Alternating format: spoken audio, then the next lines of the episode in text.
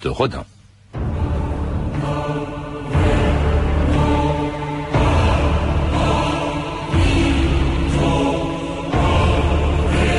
Quand pour la première fois je vis de la terre glaise, il me sembla que je montais au ciel. Rodin.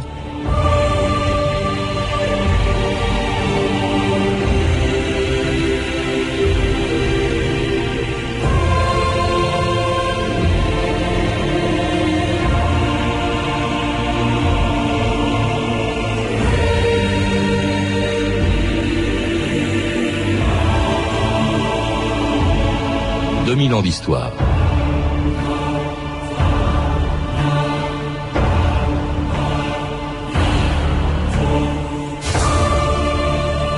Parce qu'il travaillait, disait-il, sur des sentiments plus que sur du marbre ou du bronze, Rodin a signé les sculptures les plus belles et les plus émouvantes de son temps.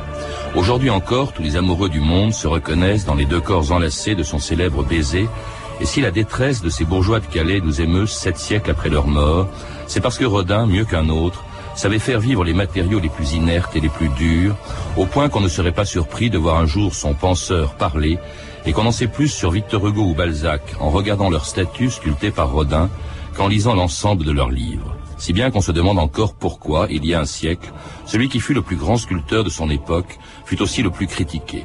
Écoutez ce témoin du scandale provoqué en 1899 par la présentation de la statue de Balzac au président de la République.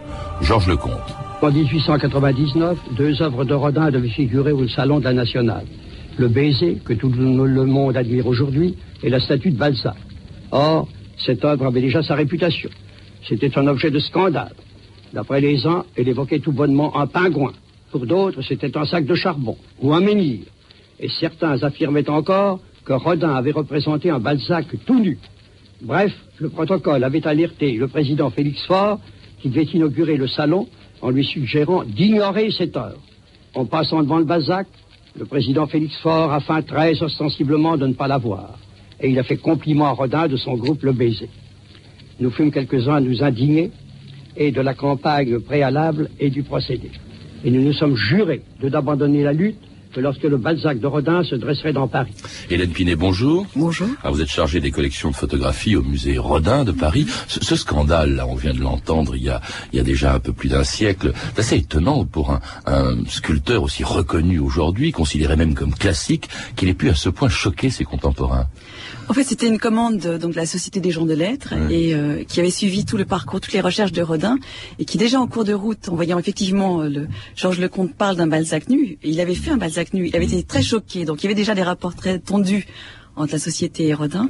Et quand Rodin présente ce, ce menhir euh, dans cette robe de chambre, les gens ont été sidérés qu'on puisse représenter l'homme de lettres, si connu. Alors on y reviendra à ce scandale, hein, parce que c'est plutôt à la fin de son existence. Je voudrais qu'on revienne avec vous, euh, Hélène Pinet, sur le personnage de Rodin. Vous avez écrit d'ailleurs sur lui plusieurs livres, dont un Rodin, Les mains du génie, qui a été publié chez Gallimard Découverte. Et là, on découvre un homme qui, qui n'était absolument pas, a priori, prédestiné à devenir sculpteur. Il naît en 1840 à Paris, d'un père inspecteur de police, et lui-même, jusqu'à 14 ans, je crois, vous dites-vous, savait à peine lire et, et compter. En fait, il était myope et on s'en aperçoit euh, bien plus tard. Donc, il fait des études euh, K1, K1.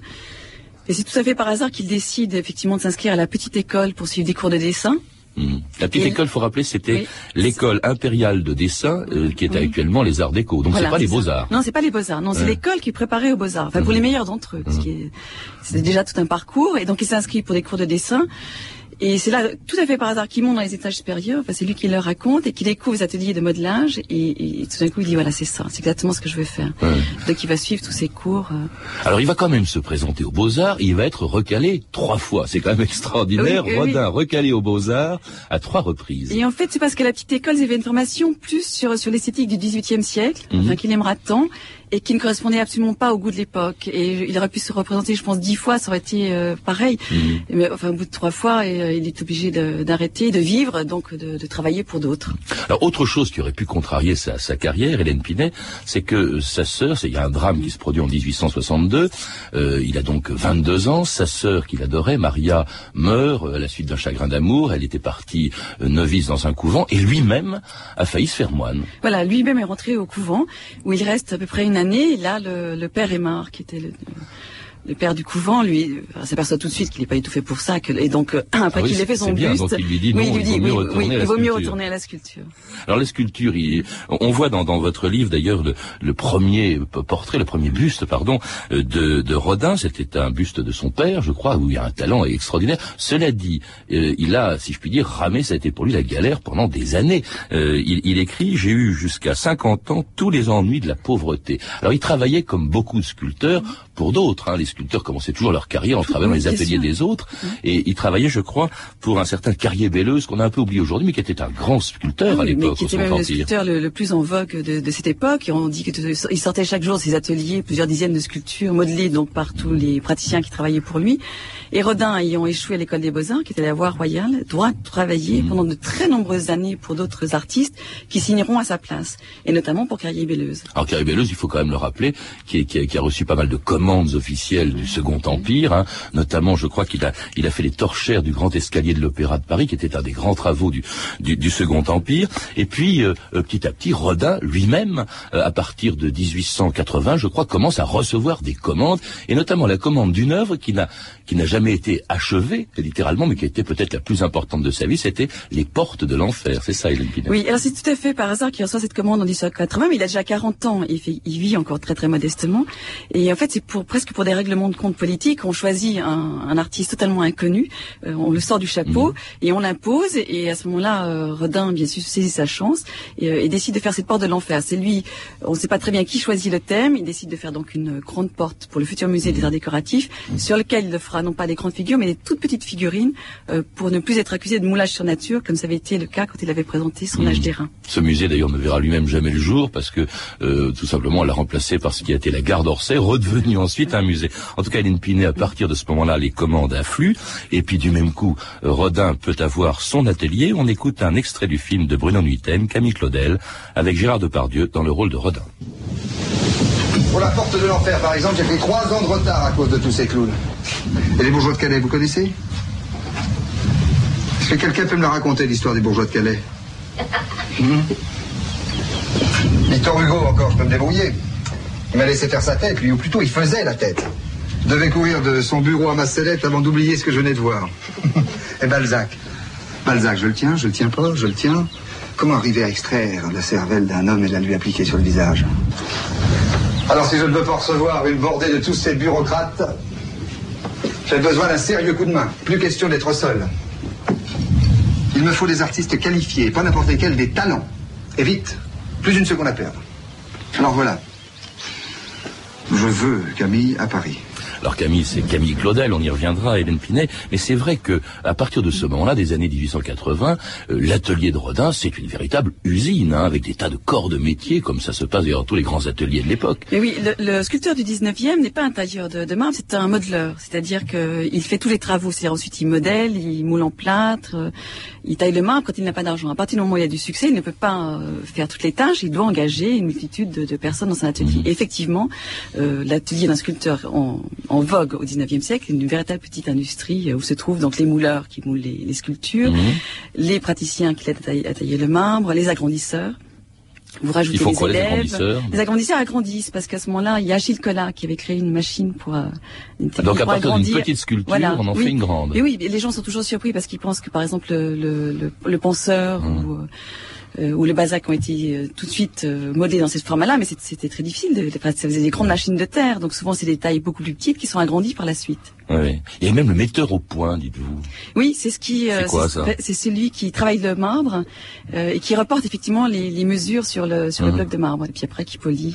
et- Et puis les fondeurs aussi. Alors les fondeurs, qui, bronze. oui. Alors ça, ça quitte l'atelier pour aller dans un atelier de fond parce que ça demande de, de- de- mais c'est c'est tout un parcours effectivement et ça fait une multitude de personnages Mm. euh, qui hantent l'atelier euh, en même temps que les visites, les, les élèves. Et, euh, Alors c'est- c'est une usine, c'est aussi une pépinière de très grands artistes parce que Rodin savait s'entourer. Il y avait Camille Claudel, on en parlera dans une seconde, mais il y avait aussi Mayol, il y avait Bourdel, il y avait Pompon qui étaient de grands sculpteurs euh, du début du XXe aussi. Mais vous savez, tous ces gens-là ont, fait- ont fait eu le même parcours que Rodin. Lui avait travaillé pour Carrie Belleuse, qui signait ses sculptures, et lui, une fois qu'il est connu, engage pour l'aider euh, des artistes et des, des, des gens de talent euh, qui travaillent pour lui, qui après effectivement arrivent à se faire un nom euh, tout seul, mais c'est pas la règle générale. Énormément de gens travaillent dans les ateliers et ils restent leur, le restant de leur jour. Et puis alors Camille Claudel, évidemment, ça c'était la grande affaire, le grand amour de, de Rodin, qui avait quand même une femme. Il s'est jamais marié d'ailleurs. C'était une compagne qu'il avait rencontrée du temps des vaches maigres. Hein, c'est Rose Beuret qui était couturière, je crois, et, qui, qui n'épousera d'ailleurs que juste avant sa mort. Mais il y a eu Camille Claudel, alors qui était à la fois un modèle, une assistante, je sais pas comment on dit, de Rodin. À quoi servait-elle Elle a d'abord été élève, puisqu'en fait c'est à ce titre que Rodin la rencontre, parce qu'il doit remplacer un professeur mmh. boucher qui part et qui lui demande de, de, prendre ses cours. Et elle vient travailler dans l'atelier en tant qu'élève, praticien. Enfin, elle aide, euh, comme beaucoup de gens à cette époque. Et, et Rodin est d'abord sous le charme de, de, cette euh, jeune fille. Et en plus d'avoir quelqu'un avec qui il puisse échanger euh, au point de vue artistique, c'est tout à fait nouveau pour lui d'avoir une égale auprès de lui. Mmh. Puis échanger aussi parfois euh, quelques mots violents hein, avec euh, un de très fort caractère. De très fort caractère. Écoutez, on écoute euh, tout de suite encore euh, un extrait du film de Bruno Nuiten. Camille, je suis sculpteur professionnel reconnu. Je te soutiens. Je sais que tu peux te vanter d'avoir contre toi tous ces gens Qu'est-ce que tu veux dire professionnel Ça veut dire quoi Ça veut dire diriger trois ateliers à la fois pour cumuler les commandes Ça veut dire jouer le jeu social au lieu de mettre la main à la pâte. Parce que tes ouvriers, tu les colles au travail, mais tu mets seulement la touche fidèle à tes membres. Et moi, en tant qu'artiste, tu t'étonnes que je refuse ce système. Arrête Tu t'étonnes. Mademoiselle Claudel, l'élève de Rodin, Mademoiselle Claudel fait du Rodin, Mademoiselle Claudel ramasse les miettes du maître pour les fourrer ensuite dans sa sculpture. Et c'est ça que tu as laissé faire, c'est ça que tu as laissé dire. Mais tu m'as tout volé Tout. Ma jeunesse, mon travail, tout c'était Isabelle, Isabelle pardon, dans le rôle de Camille Claudel. Alors c'était un couple, euh, il y avait des orages entre eux, ils se sont séparés, ils se sont rencontrés en 1883, se séparent en 1893. Mais c'est vrai qu'on a toujours pensé que Rodin avait en quelque sorte fait de l'ombre à Camille Claudel et qu'il l'exploitait même. Écoutez, Rodin a 43 ans quand il la rencontre, elle est beaucoup plus jeune, elle a environ 18 ans, donc euh, euh, lui a déjà quand même une, longue carrière derrière lui. Et effectivement, de toute façon, c'est ce qu'on disait tout à l'heure, ce sont deux très forts caractères. C'était absolument impossible qu'ils continuent à travailler ensemble dans un même atelier. On peut mmh. imaginer, je trouve que le film a parfois fait de Camille, bon, là c'est différent, quelqu'un d'un peu insipide, mais alors que c'était un Oh, pas dans très, très forte personnalité. pas insipide. Oui, mais elle, elle euh, enfin, un côté un peu midinette, que je pense n'avait absolument pas Camille Claudel, qui était un, sculpteur à part entière et qui entendait trouver sa place effectivement, c'était pas facile à côté de Rodin, mais... Euh... La sœur de Paul Claudel, il faut le rappeler, quand même, c'est assez extraordinaire. Mais alors, c'est vrai que, euh, on, vous le dites dans votre livre, il l'a plutôt encouragé, il l'a plutôt mise sur un piédestal, si je puis dire. Je lui ai montré euh, où trouver de l'or, mais l'or qu'elle trouve est bien d'elle, disait Rodin. Et il a constamment soutenu, on a, on a des tas de petits papiers dans les archives où on voit qu'il qui demandait à ses amis d'acheter des œuvres à Camille Claudel sans lui dire, hein, qu'il lui donnait de l'argent par des intermédiaires. Enfin, on en a fait, on a souvent fait de Rodin quelqu'un qui... Euh, Mm. un peu injuste, alors qu'en fait, euh, de façon très discrète d'ailleurs, il a toujours aidé. Alors il se sépare en tout cas en 1893. Euh, elle sera d'ailleurs internée plus tard, en, 20 ans plus tard, en 1913, et mourra en 1943 dans un asile sans avoir rien sculpté après 1913.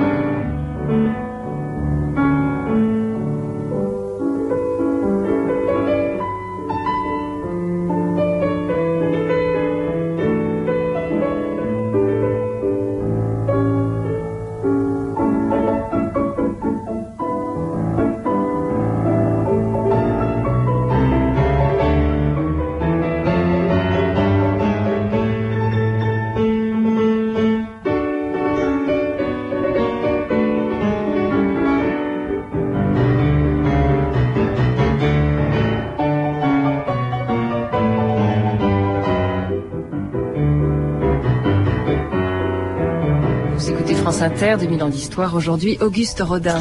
Et c'était Parade de Maurice Ravel, euh, composé en 1896. Ravel qui était un peu un révolutionnaire comme Rodin, Hélène Pinet. Qu'est-ce qui fait l'originalité de Rodin au milieu des autres sculpteurs de son temps selon vous? Eh Je crois qu'il est un sculpteur du 19e siècle, par bien des côtés, mais aussi il annonce euh, beaucoup de choses du XXe siècle, notamment par sa technique de l'assemblage, qui va. Euh, C'est-à-dire Vous savez, il, euh, il, modelait énormément, ensuite il moulait euh, ses sculptures en très grand nombre d'exemplaires, et il avait des, des réservoirs de formes et, et d'abattis, comme l'on dit. Il assemblait, il assemblait des morceaux de corps ensemble pour créer des sculptures nouvelles. Donc c'était un, un, jeu à l'infini uh-huh. qu'il pouvait faire, et là, je pense que par cette par cette façon de faire, il annonce véritablement le il y avait le côté charnel aussi qui était assez extraordinaire quand on voit n'importe quelle statue de Rodin. On disait, on disait que c'était le poète de la chair. Oui, il y a un côté extrêmement sensuel qui, euh, qui ressort. Enfin, de toute façon, la plupart de ces sculptures sont des, des corps nus, euh, et, et, de ses dessins aussi sont des femmes nues. Donc, on, on sent qu'il aimait beaucoup ce côté modelage de la terre, euh, d'où sortaient tous ces mouvements très étranges, parfois avec des poses étonnantes et pleines de vie. Vous avez compris la tête et le cou, mais vous n'avez pas traité le corps. Le corps humain est un monde qui remue, qui palpite, c'est la vie. Lorsque vous modelez, ne pensez jamais en surface, mais en relief. D'ailleurs, si vous voulez trouver le port de tête de mon Adam, pas du tout, non, pas du tout. Je peux voir votre modèle J'espère au moins ce n'est pas un de ces modèles professionnels, ils sont trop mous, trop avachis. Venez voir. Il faut chercher dans le cou forcer sur les muscles. Là. Attention, vous allez lui faire mal. Voilà. Vous ménagez trop votre modèle. Vous avez l'audace nécessaire de vouloir sculpter un homme nu, mais vous le mettez dans une pose confortable et vous cachez son corps. Les modèles, euh, Hélène Pinet, pour lui c'était indispensable. Les sculpteurs n'avaient pas forcément des modèles d'ailleurs. Euh, non, parce qu'il faut d'abord les modèles coûtent cher, donc c'est à partir du moment où ils ont un peu d'argent qu'ils peuvent avoir des modèles. Et ensuite, euh, Rodin a quand même beaucoup utilisé les modèles professionnels, même si on lui fait dire le contraire. Et, mais il était toujours à la recherche d'une pose naturelle et de physique très particulier. Alors effectivement, on leur demandait souvent des poses. Quand on voit les ah sculptures, c'est des poses intenables, donc on ne peut pas imaginer même qu'un modèle ait, tenu la pose. Mais ce qu'il leur demandait surtout, c'était d'évoluer dans l'atelier. Et à ce moment-là, il saisissait un mouvement euh, qui lui plaisait et qu'il dessinait très vite au crayon sur ses. Mais parce que cela dit, les, les, quelques-unes des très grandes sculptures euh, de, de Rodin euh, se sont faites sans modèle. Je crois que Victor Hugo, bon, son Victor Hugo, bah Victor Hugo n'était pas présent dans l'atelier. Ou comment est-ce qu'il a fait? bah, Victor Hugo a refusé de poser parce qu'il avait déjà posé pour beaucoup d'artistes, donc il accepte, il tolère que Rodin vienne chez lui et Rodin donc installe une sellette dans la, véranda et au cours des repas, il, il griffonne sur la sur la, un petit bout de papier et quand il se lève, il en profite pour faire des, des dessins du, du, crâne de Victor Hugo. Puis vite, vite, vite, effectivement, il, il va modeler sa terre. Mmh. On a des photographies où on le voit. Euh, parce que Victor Hugo, effectivement, refusait. Il y a eu une incompréhension totale entre les deux. Enfin, une non-coopération. Pourtant deux hommes qui devaient se ressembler quand même, non Oui, mais Rodin était beaucoup plus jeune, tout à fait pas, pas méconnu, mais très peu connu à mmh. l'époque. Donc c'est un ami journaliste qui avait suggéré à Rodin de faire le portrait d'un homme connu mmh. pour lui-même. Euh, bénéficier d'un petit peu de reconnaissance. Alors d'où le portrait aussi de Balzac. Celui-là, il n'a pas pu évidemment l'avoir comme modèle. Balzac est mort en, 1850. Cela dit, il a fait une enquête extraordinaire pour pouvoir justement sculpter Balzac. Et c'est-à-dire quand euh, Rodin n'avait pas de modèle, il recherchait toujours des physiques qui puissent ressembler euh, au modèle qu'il devait, enfin au personnage qu'il devait représenter. Alors il avait fait la même chose avec les bourgeois de Calais et avec euh, Balzac, bien sûr, il va d'abord relire énormément de choses, regarder tous les portraits qui ont été faits de Balzac. il, rechercher... a été chercher sa main, le, le moulage de sa main à, Bruxelles en, disant avec cette main je rebâtirai Balzac. Ça c'est extraordinaire comme formule. Oui, ça, ça, rappelle tout le travail des archéologues euh, actuellement qui rebâtissent un, dinosaure. Enfin, c'est tout à fait ça. Oui. Et, euh, et Rodin donc non seulement il a il a recherché des objets, mais il a demandé au tailleur de Balzac de lui ah refaire une robe de chambre comme Balzac portait. On a la lettre du tailleur qui dit mais je l'ai faite pour vous. On me l'a demandé bien souvent, mais je vous la réserve. Et une fois qu'il a eu cette robe de chambre, il l'a trempée dans du plâtre pour la faire tenir et ça lui donnait, si vous voulez, le, une idée de l'allure que pouvait avoir l'homme de lettres. En tout cas, une très longue enquête. On comprend d'ailleurs qu'il est mis tant de temps. Cette commande a été faite en 1891 par la Société des gens de lettres, dont Balzac était le fondateur. Euh, elle était faite pour 1893. On ne la verra qu'en 1898. Il a mis un temps fou pour la faire. Mais comme il s'est tellement plongé dans ses recherches qu'il n'arrivait plus. Euh, enfin, il s'est immergé totalement. Il n'arrivait. Il a fait énormément d'études. Balzac nu, comme, euh, enfin, comme c'était la méthode classique à l'époque. Les sculpteurs modelaient d'abord les corps nus avant de les habiller. Il avait même présenté donc Balzac nu à la Société des gens de lettres. Euh, par la suite, donc, il va utiliser cette robe de chambre, il va le draper, et enfin, enfin, il va, il va batailler beaucoup, mais une fois qu'il va avoir trouvé cette idée euh, de, de, draper le corps, de faire disparaître le corps de l'homme de lettres dans la robe de chambre, l'idée va Qui était nu sous la, sous la robe de chambre. Hein. il a, il a fait un entier d'abord nu, et il a mis la robe de chambre dessus. En tout cas, euh, on attend pendant longtemps, effectivement, euh, enfin que soit présentée la statue de Balzac. Ce que ce à quoi on ne s'attendait pas, c'est le scandale que cela va provoquer en 1898. La revue de texte Stéphanie Duncan. Oui, en avril 98, le plâtre de Balzac, Rodin vient enfin de terminer, fait scandale à l'ouverture du salon au Champ de Mars. Alors à l'extérieur, euh, euh, on dit que des camelots vendent des petites figurines en plâtre en forme de pingouin ou de phoque et crient à tue-tête demandez le Balzac de Rodin. Dans la foule à l'intérieur qui se presse, un sculpteur déclare si Balzac revenait parmi nous, il refuserait sa statue. Et un poète, Léon Dirks, c'est une fumisterie sans nom. Voilà dix ans qu'elle dure. De l'ouverture, la presse se déchaîne, c'est une vraie bataille d'Hernani. Dans le monde illustré, par exemple, on peut lire à tout homme pourvu du moindre grain de bon sens, il est facile de reconnaître en ce tas de plâtre, accumulé à coups de pied, à coups de poing, monument de déraison ou d'impuissance, le fait d'un esprit en pleine déconfiture, ou bien, si l'on préfère, l'acte effronté de quelques maîtres, est-ce fumisterie? André Perraté, dans le journal Le Correspondant, voit un affront à l'homme et à l'écrivain Balzac dans La bouche épaisse et sarcastique, hein, je cite, cette tête dressée sur la fameuse robe de chambre avec une raideur si plaisante de mannequin que l'on eût dit avoir devant soi l'acteur d'un colossal guignol. Euh, Henri Rochefort, dans l'intransigeant, ne comprend pas comment Rodin a pu défigurer ainsi Balzac. Jamais, dit-il, on a eu l'idée d'extraire ainsi la cervelle d'un homme et de lui appliquer sur la figure. Tiens, ça ressemble au dialogue de qu'on a entendu tout à l'heure. De... C'est assez étonnant parce que Rochefort, il a fait son buste. Oui, mais Rochefort avait été très mécontent. Ah oui. Euh, comme, comme il arrive très très souvent, quand un quand euh, Rodin a fait le buste d'une personnalité, les gens ne se sont pas reconnus. Ah Alain il trouvait que son nez, non, ce n'était pas du tout ça. euh, C'était pas forcément flatteur. 哎呀 Et Jean Rameau, dans le Gaulois, encore un autre journal, propose qu'on mette cette statue mirobolante sur un piédestal pour que les siècles futurs sachent à quel degré d'aberration mentale nous étions arrivés à la fin de ce siècle-ci. Je demanderai seulement qu'on grave sur le socle de cette statue le nom des éminents confrères qui la louèrent. Ce sera leur châtiment et notre vengeance. Alors le nom du sculpteur Bourdel, hein, qui était un praticien de Rodin, devrait y être gravé puisque ce jour-là il s'exclame le Balzac quelle sculpture Il nous montre à tous la route à suivre, Rodin. Et l'écrivain Octave Mirbeau, hein, ami et grand défenseur inconditionnel de Rodin, y voit lui le monument le plus achevé, le plus puissant, le plus pathétique qu'il ait été donné à un artiste de créer. Et quelques années plus tard, le poète allemand Rainer Maria Rilke, qui sera le secrétaire particulier de Rodin, écrira comment le sculpteur trouva son Balzac. Lentement, de forme en forme, grandit la vision de Rodin. Et enfin, il le vit. Il vit un corps large, au pas puissamment allongé, qui perdait toute sa lourdeur dans la chute du manteau. Sur la nuque forte s'appuyait la chevelure et renfoncé dans les cheveux se trouvait un visage qui était dans l'ivresse de regarder, où la création écumait le visage d'un élément. C'est ainsi que Rodin a vu Balzac. La vision ne s'évanouit pas, elle se réalisa. Extraordinaire, Hélène Pinet, hein, ce partage de l'opinion en pro, euh, contre ou, ou, adversaire de la société de Balzac. On se croirait, on croirait que c'est l'affaire Dreyfus qui d'ailleurs est contemporaine. Et Rodin, Il y avait les Dreyfusards, anti-Dreyfusards, les, les, les pro-Rodin, les anti-Rodin. Et Rodin craint qu'il y ait un amalgame, et du coup d'abord, il, est, il est resté tellement d'années euh, immergé dans son cloîtré dans son atelier pour travailler à cette euh, recherche qu'il il sort et tout d'un coup il voit ce qu'il déclenche et il a très très peur qu'il y ait un amalgame donc avec l'affaire Dreyfus. Et du coup il, il se il se terre, si je puis dire complètement. Il est tétanisé et euh, il va refuser de nombreuses années de, de. Il amène la statue à Meudon. il amène la statue à Meudon. Il ne veut plus la prêter hum. et elle ne sera, elle sera fondue en bronze que bien plus tard. Ah oui, 40, et puis elle, elle, se trouve actuellement à Paris où elle a été mise, posée 42 ans plus tard. Hein. C'est quand même un, un, très long combat. Alors bon, il, il, y aura encore un scandale avec le penseur de, de, Rodin en 1904. Et puis à partir de ce moment-là, euh, Rodin euh, produit beaucoup moins, ne sculpte pratiquement plus. Euh, il vit en patriarche à Meudon. Il va mourir en, en 1917, peu de temps après Roseberet, d'ailleurs après sa compagne. Qu'est-ce qui reste aujourd'hui de, de, Rodin? En quoi est-ce qu'il a pu marquer aujourd'hui la, la sculpture contemporaine? Hélène Pinet?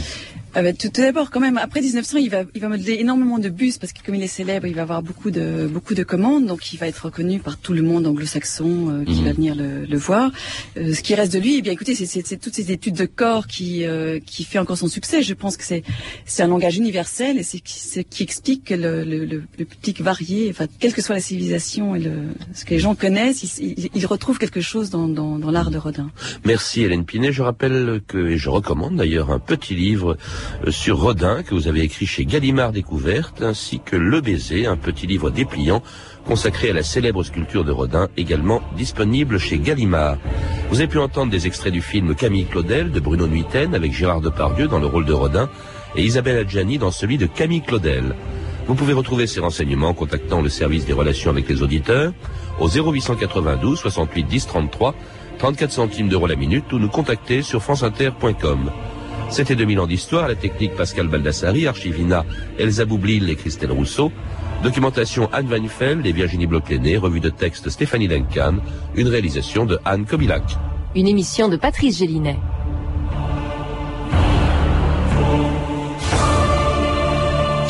Je rappelle que l'émission que vous venez d'entendre date du 30 mars 2001. Quant à notre invité prévu aujourd'hui, Elikiem Mokolo, auquel nous souhaitons qu'il se rétablisse vite, eh bien, il viendra probablement nous parler du Congo belge le 5 février prochain.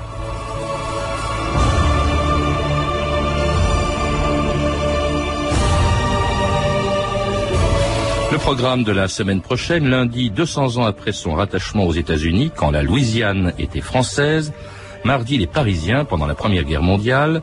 Mercredi, la fin de l'URSS. Jeudi, qu'est-ce que le gaullisme?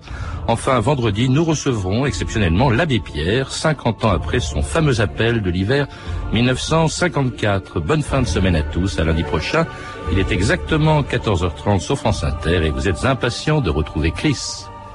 Merci Patrick Géline et on se